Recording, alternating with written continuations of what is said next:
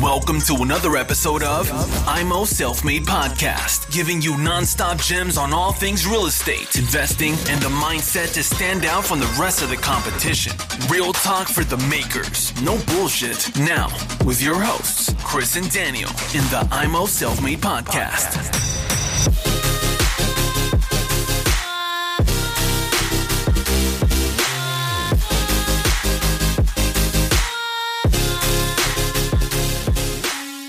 In welchem Bereich warst du damals als Makler unterwegs, wo du sagst, dieser Ort oder diese Gegend hat sich sehr gut positiv entwickelt, jetzt? Äh, ich war in, in äh, also mein Geschäftsgebiet war Meckenheim-Rheinbach, liegt bei Bonn. Mhm. Das heißt auch hin und wieder war auch mal eine, eine, eine Immobilie in Wachtberg, das liegt zwischen, zwischen Meckenheim und Bonn dabei oder auch eine Immobilie direkt in Bonn. Ähm, und ähm, ja, die Bereiche haben sich alle relativ gut entwickelt. Ich meine, die, die, die in den großen Städten, ob das jetzt Köln ist oder Bonn ist, ähm, äh, ist ja immer relativ, relativ gute Nachfrage. Äh, da wohnen viele Leute, da arbeiten viele Leute, da müssen viele Leute letzten Endes auch irgendwo ihr Bett aufstellen. Also ist da immer auch irgendwo Bedarf, was, was, was, was Wohnraum angeht. Und äh, ja, je teurer das halt in den Innenstädten wird, desto eher zieht es die Leute auch mal in die Außenbereiche, dass die halt sagen, okay, wenn es Bonn nicht ist, weil es zu teuer ist, dann gucke ich eben nach Wachtberg, dann gucke ich nach Meckenheim, dann gucke ich nach Rheinbach. Und äh, das sind die Bereiche, die sich da auch da ja, auch gut entwickelt haben. Wie gesagt, da war, waren sicherlich ein paar äh, Deals dabei, die ich hätte aus heutiger Sicht auf jeden Fall machen sollen. Was hat so eine Wohnung gekostet in Bonn, jetzt als Beispiel? Äh, in Bonn. Der Quadratmeter? Ich hatte mal, ich hatte mal eine Wohnung, das war auch in einem, ja, kein Hochhaus, das waren auch so acht, acht, zehn, acht bis zehn ähm, Etagen. Das war eine, äh, ich glaube, 75 oder 80 Quadratmeter Wohnung für 100.000 Euro. Okay. Also kleines Geld. Ne? Ja. Das war jetzt nicht die, nicht die, wie soll ich sagen? Top-Lage?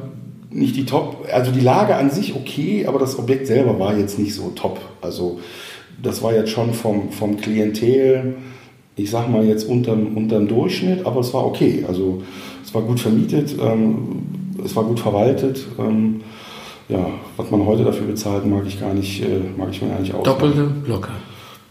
Kann durchaus sein, ja. ja. Okay. Noch so ein geiles Beispiel von damals? Ja, ich hatte. Was dir so in Erinnerung? Ja, ich hatte einen Kunden, der hatte in Meckenheim in einem, in einem, in einem Gebiet, äh, hatte der mal in einem Wohngebiet, hatte der eine, eine Wohnung ersteigert ähm, für, das war eine 40 Quadratmeter Apartment, Erdgeschoss mit Balkon und Blick ins Grüne für 4000 Euro. Okay, 4000 also, Euro ist ja nichts. Aber genau, Wachsberg also, kann ich jetzt auch nicht beurteilen. Ich kenne die, die nee, Gegend. Meckenheim, so. Ah, Meckenheim, Entschuldigung. Genau. Und äh, die hat er dann verkauft oder wollte er dann verkaufen, weil er der war aus Österreich, wollte wieder zurück nach Österreich und hat die dann, wir haben die dann verkauft für 40 oder 45.000 Euro. Ja. Krasses Ding. Ja, nicht schlecht. Definitiv, ja. ja. Cool. Absolut cool.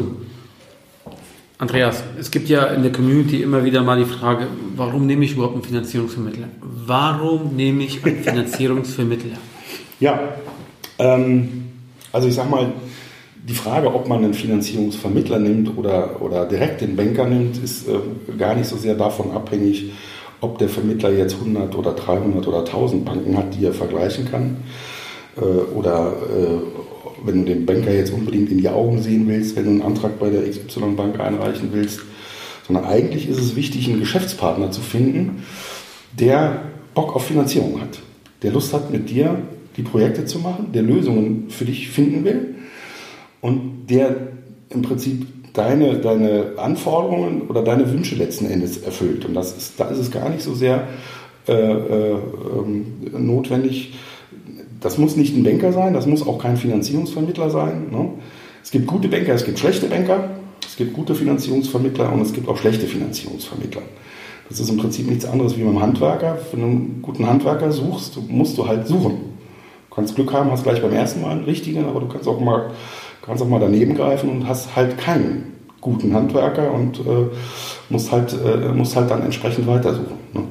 Also von daher ähm, äh, die Frage äh, äh, Direktbankkontakt oder Finanzierungsvermittler, ich denke einfach beides ist nicht verkehrt.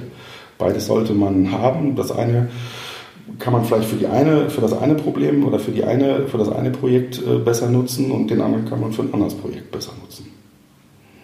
Macht durchaus Sinn, mache ich genauso. Ja. Wie ich anfangs gesagt habe, du bist zuständig für 30, 40 Prozent meiner Geschäfte und die 60 Prozent habe ich eigene Bank- Bankkontakte, die ich ab und zu mal auch anspiele.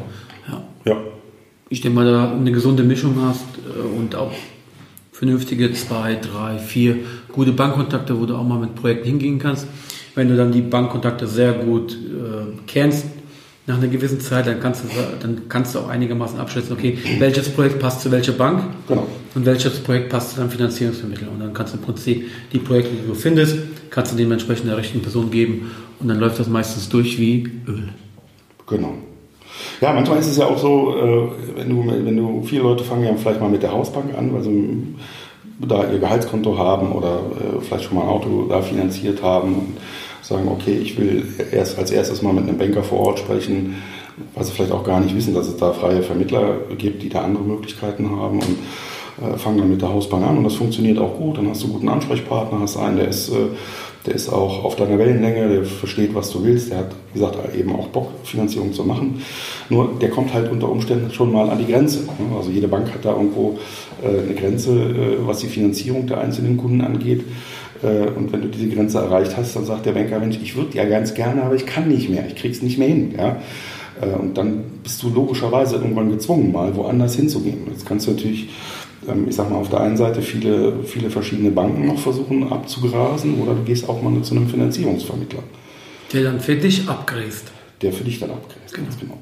Was mir noch ein Punkt anfällt, ist zum Beispiel auch, die Kompetenz ist teilweise in den Banken nicht da. Zumindest mit dem Berater, wie man am Anfang spricht, ist die Kompetenz so nicht da. Wenn man gut ausgebildet ist und ein guter Investor und ich sag mal so gut fortgeschritten, fortgeschritten unterwegs ist, ähm, sitzt man meistens einem gegenüber, der nicht auf Augenhöhe ist. Und das ist halt wichtig, genau die richtige Person in der Bank zu finden.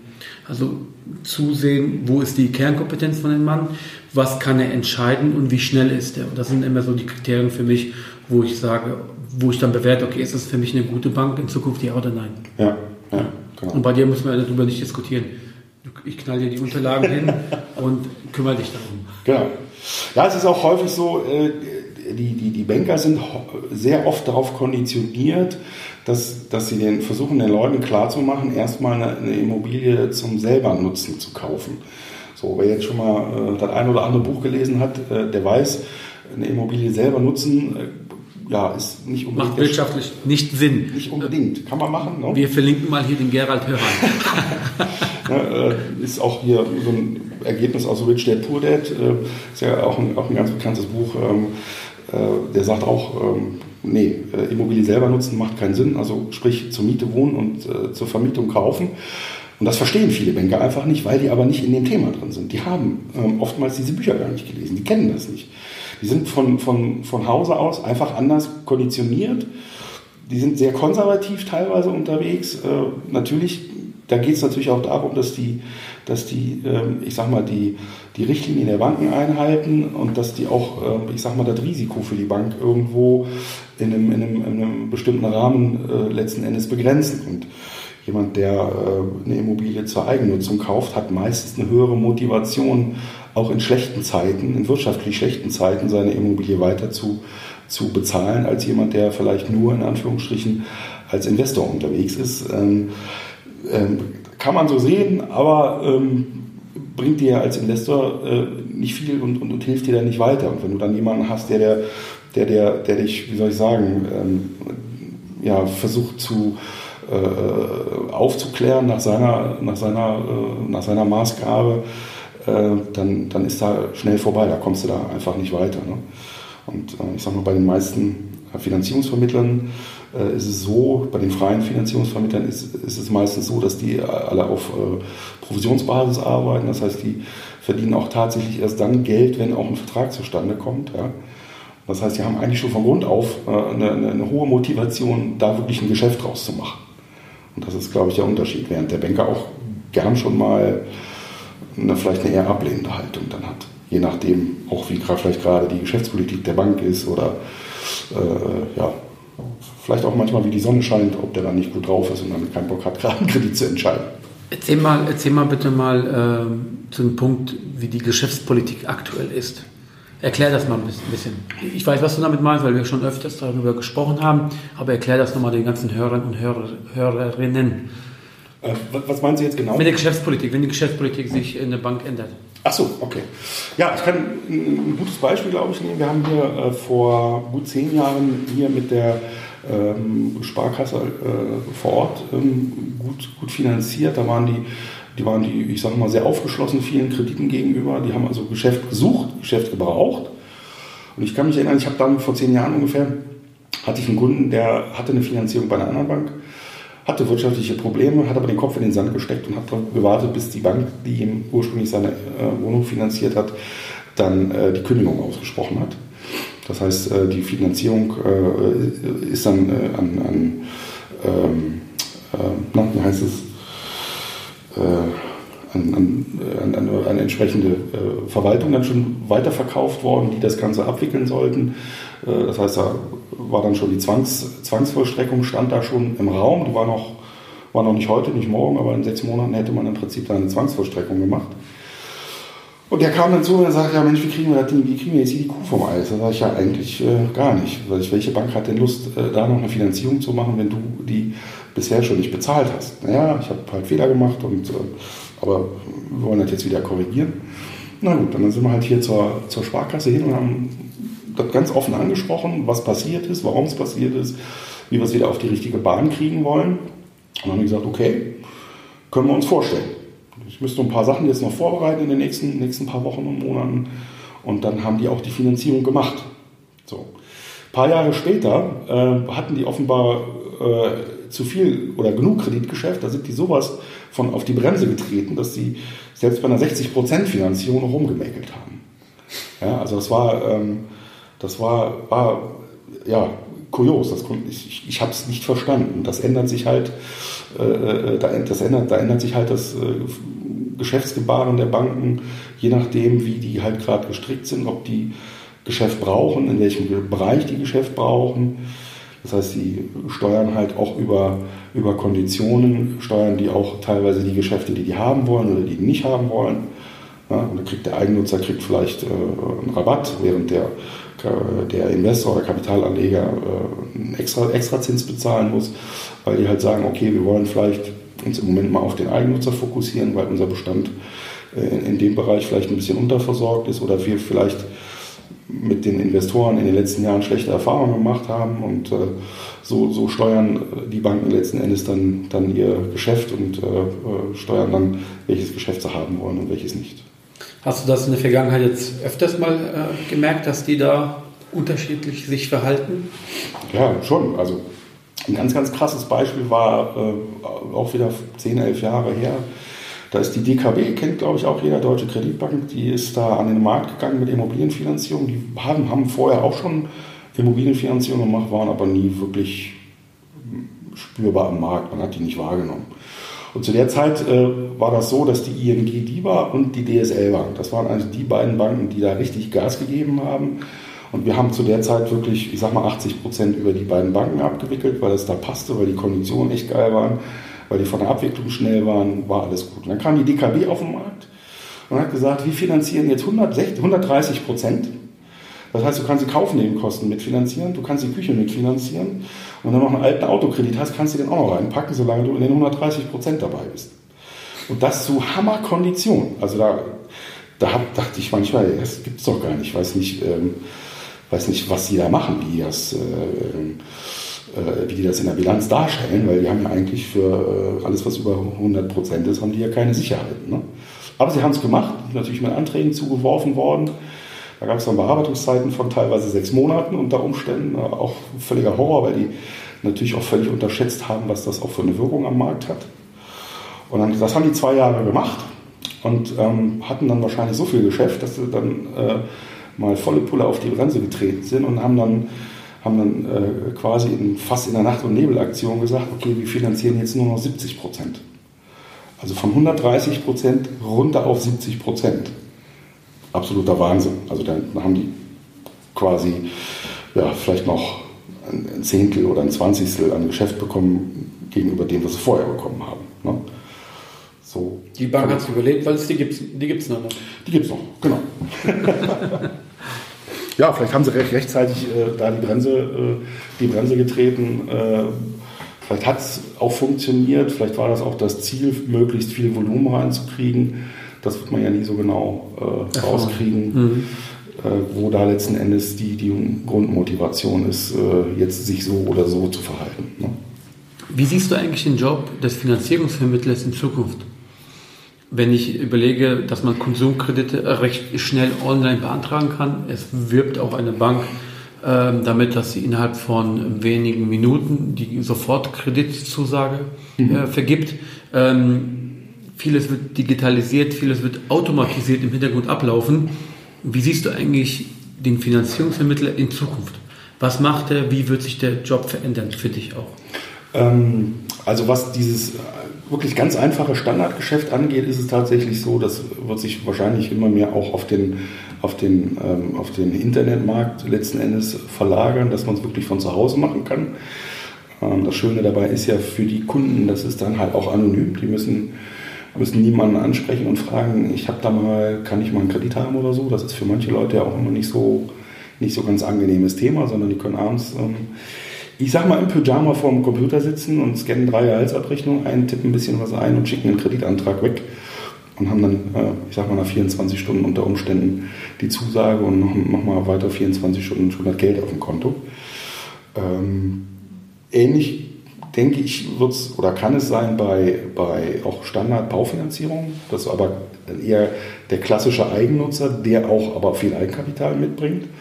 Auch das lässt sich mitunter ähm, denke ich, äh, übers Internet mitunter sehr, sehr ja, einfach oder zumindest auch effektiv ablösen, äh, abbilden. Äh, Chat24 kennt jeder, die sind jetzt, glaube ich, vor einem halben Jahr oder einem Jahr sind die auch in den Baufinanzierungsmarkt eingestiegen, aber die können halt eben nur diese, diese Standardgeschichten. Ein Kunde von mir, der hat 20, 25 Einheiten, ähm, verdient auch gutes Geld, kauft jetzt ein Mehrfamilienhaus, das steht unter Denkmalschutz, 50% äh, Leerstand ähm, ähm, ähm, und 100% Finanzierung, da haben die abgewunken. Das können die einfach nicht darstellen. Da sagen die, nee, können wir nicht. Ist, kriegen wir, zu komplex. Kriegen wir, genau, zu komplex, kriegen wir nicht, kriegen wir nicht gehandelt. Und ich glaube, das ist der Bereich, wo der Finanzierungsvermittler in Zukunft immer noch punkten kann. Aber nicht nur, indem er einfach die Finanzierung anbietet, sondern auch äh, darüber hinaus einfach Mehrwert bieten kann.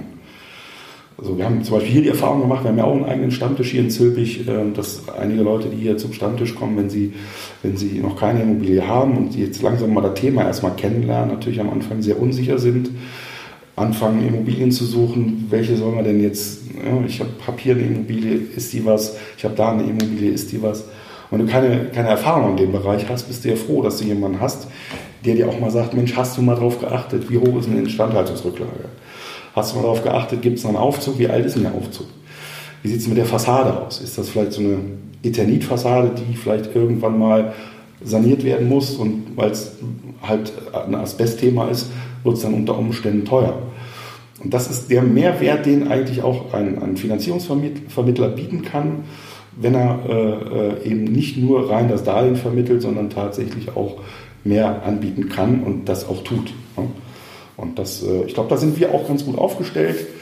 Äh, der René kann das auch sehr gut, der ist selber auch ein Immobilieninvestor, der hat da auch echt äh, schon, schon einen sehr guten Erfahrungshintergrund. Der ist auch seit über zehn Jahren schon, glaube ich, mit Immobilien, mit Immobilien dran. Und ja, da haben wir schon, haben wir schon eine Menge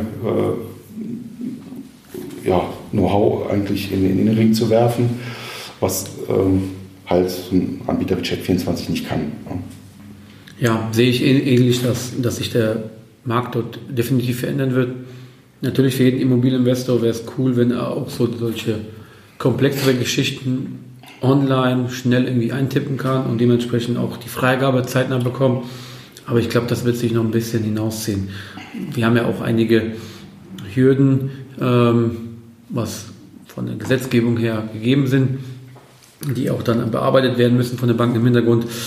Das wird noch ein bisschen dauern. Also da kriegst du noch ein paar Aufträge von mir, würde ich sagen. Ja, ich denke, ich denke schon. Nicht nur von dir. Ein Riesenthema ist auch mal wieder diese Unterlagen. Ja. Und die Unterlagen sind immer, ich habe meine Unterlagen, finde ich persönlich, sehr, sehr gut aufbearbeitet. Aber wenn ich dir meine Unterlagen schicke, kriege ich immer wieder eine auf die Fresse. Und dann sagst du, ey, mir fehlt das, ich will das, ich will das, ich will das. Sag mir mal, wieso bist du so akribisch in Unterlagen? Wieso willst du wirklich jedes kleinste Detail? Weil die Banken, die, wo ich drinne bin, die verlangen zwar auch sehr, sehr viel, aber gut 5 bis 10 Prozent weniger als du. Genau. Warum?